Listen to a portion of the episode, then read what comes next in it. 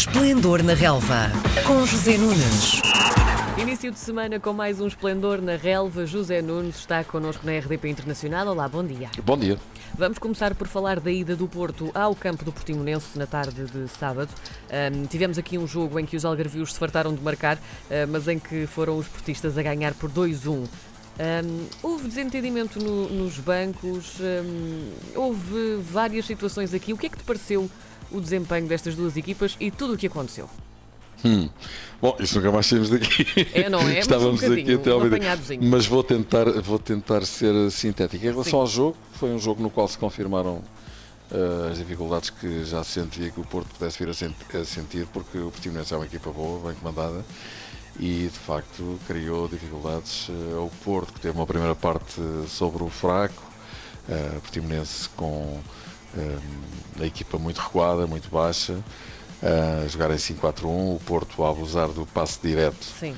eh, e à procura da profundidade onde, ela não existia, porque justamente não havia espaço nas costas eh, da linha defensiva do Portimonense, porque a equipa estava a jogar muito recuada e praticamente o Porto não teve oportunidades. Ehm, sendo que o Portimonense, mesmo nesse registro, acaba por ter duas situações em que podia ter eh, até marcado. O Porto acaba por chegar ao golo já nos instantes finais da primeira parte, já em período de compensação, com uma grande jogada de Corona. Era isso que o Porto estava a precisar, um jogador que desequilibrasse, que entrasse. Eh, Acabou por eh, marcar esse gol com, com felicidade, é um facto. eh, A bola foi de carambola e acabou por ser autogol, mas vale o mesmo. Depois, na segunda parte, o Portimonense soltou-se um bocadinho, acaba por chegar ao empate. Já depois do Porto ter desperdiçado duas grandes oportunidades que poderiam ter sentenciado o jogo, Taremi e Marega. Ahm, e depois do, do, do Portimonense empatar, começa então, enfim, eh, o facto mais marcante do jogo, com eh, Sérgio Conceição e e Paulo Sérgio a pegarem-se, a travarem-se de razões, eh, primeiro de forma verbal, eh, no momento em que é assinalado o, o- o livro praticamente em cima do gol do empate do Portimonense que acabou por dar o gol da vitória ao Porto, o tal de Sérgio, Conceição, de Sérgio Oliveira, perdão, muito bem marcado, mas a bola vai ao poste e bate nas costas do guarda-redes e entra, portanto acabou por ser o próprio guarda-redes do Portimonense a colocar a bola lá dentro da baliza. E a partir daí, pronto, foi. Creio que já nem houve mais jogo, não é? Porque realmente aquela discussão foi extremamente feia. Como é que se acaba com este clima assim de conflito?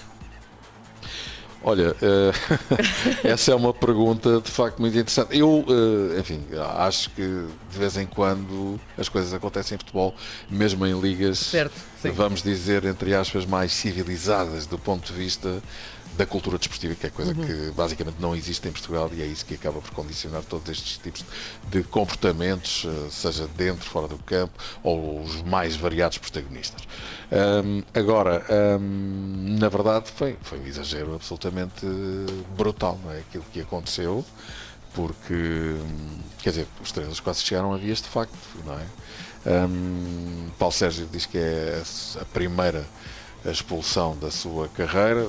Já ouvi dizer que não é bem assim, que já, já, já, isso já aconteceu mais uma ou duas vezes. Em todo o caso, é treinador, tem 53 anos e é treinador desde os 35. eh, quer dizer, nesse aspecto, Sérgio Conceição claramente bateu aos pontos, porque eh, também li que é a 18 expulsão de Sérgio Conceição. Isso de facto é muito, não é? Sim. E, portanto, quer dizer, isto, eh, quer dizer, independentemente do, do- do- da forma de ser que as pessoas tenham, quer dizer, há, há limites e tem que haver autocontrole, porque isso depois eh, eh, acaba por, por ser um rastilho que conduz a situações como estas. Muito bem, vamos então ao Sporting, que recebeu também no sábado o Vitória de Guimarães. Ganharam por 1-0. Pareceu-te aqui uma exibição mais conseguida do que as duas últimas, que tinham sido um bocadinho mais eh, difíceis e sofríveis? Pareceu.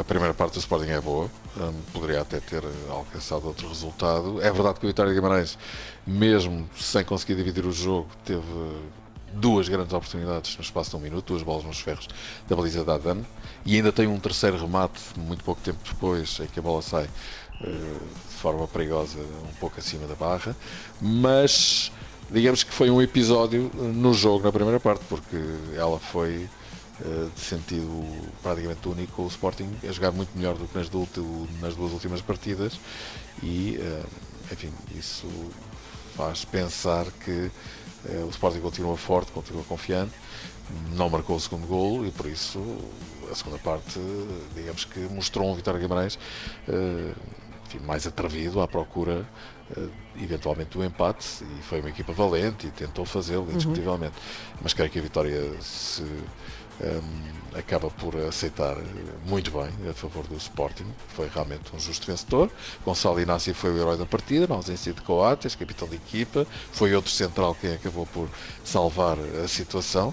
Já é um clássico na equipa de Sporting. E lá vai a equipa de Ruben Amorim com mais uma estreia de um jovem jogador Exato, formado ia falar disso, na, na academia neste caso Roberto Amorim abusou, não é? Porque foi um exagero. Um miúdo com 16 anos e uma semana é, é sugo. Verdade. Aliás, é um dos, eh, uma das imagens uh, enfim, desta jornada, uhum. provavelmente a mais forte de todas. Eh, pela negativa, claro, a altercação entre Sérgio Oliveira e, e, e, Sérgio Conceição e Paulo Sérgio, essa também é uma imagem muito forte, Sim. mas pela negativa. Neste caso e pela positiva, eh, a emoção do miúdo do SU no final do jogo é absolutamente extraordinário. Esse momento hum, é uh, mais um jovem talento que o um, Sporting está uh, a lançar pela mão de Roberto Amorim. Também é um muito jovem jogador, 36 anos, uh, apenas, uh, treinador, 36 anos apenas. Um, e bom, o Sporting utilizou neste jogo seis jogadores de início formados em Alcochete e no total com os suplentes que entraram oito. Portanto, acho que não é preciso acrescentar mais. O Sporting está no bom caminho. Ontem à noite em Braga jogava-se então o terceiro lugar da tabela, um, com uh, o Benfica também a querer uh, ultrapassar aqui os, os, guerreiros do Minho, e foi justamente isso também que, aconte, que aconteceu com este 2-0. Achaste que foi um jogo competitivo, com as duas equipas a jogar ao mesmo nível, ou sentiste que o Benfica foi um bocadinho mais superior? Não, o Benfica demonstrou uh, que está claramente a subir de rendimento. Isso parece óbvio, parece evidente. Quatro vitórias consecutivas no campeonato, cinco jogos consecutivos sem sofrer golos. Isto significa que hum, é realmente uma equipa que melhorou muito comparativamente àquilo que se estava a ver. Uh, o jogo é marcado pela expulsão de Francésio. O Braga jogou mais de metade do jogo com 10, isso faz toda a diferença. Mas também é preciso dizer que uh, ah, 11 contra 11 o Benfica já tinha estado bastante perto do golo ao contrário do Sporting de Braga, que hum, não conseguiu eh, fazer grande perigo. Mas o jogo estava equilibrado e nunca sabemos o que é que poderia acontecer se eh, as equipas eh, tivessem jogado em igualdade numérica até ao fim. Já agora, em relação à expulsão de Fran Sérgio, já, já sei que as opiniões se dividem. Há analistas de arbitragem que consideram que foi cruel. Bom, e aí estamos todos de acordo. Foi de facto uma, uma, uma amostragem de um segundo cartão amarelo uh, realmente cruel. Isso é um facto. Mas quer dizer, Outra questão é as regras serem cumpridas ou não. Há árbitros que defendem que não devia ter sido mostrado o segundo cartão amarelo, porque foi um lance acidental, falta sim, mas é cartão amarelo não. Outros que dizem que sim senhor, que ele entrou de sola sobre a coxa, ali ao pé da anca de Rafa, e por isso pôs-se jeito, já tinha um cartão amarelo para ser expulso. No meio destas duas hum, opiniões, enfim, eh, decidiu o árbitro, não é? Que era quem Sim. tinha capacidade e, poder para o fazer.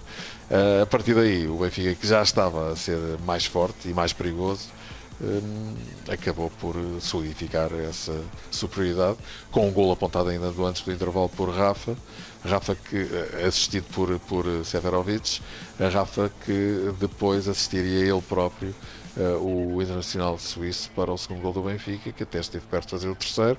Mas atenção, o Sporting de Braga na última meia hora reagiu de forma realmente uh, fantástica. É uma equipa com muito caráter, uma equipa com grande qualidade e mesmo com 10 esteve perto de marcar. Portanto, foi um bom jogo. O Benfica ganhou bem.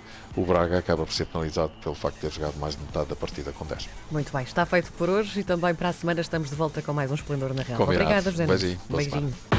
Às segundas-feiras, José Nunes comenta a jornada desportiva. Esplendor na Relva, às 10h30 da manhã, na RDP Internacional.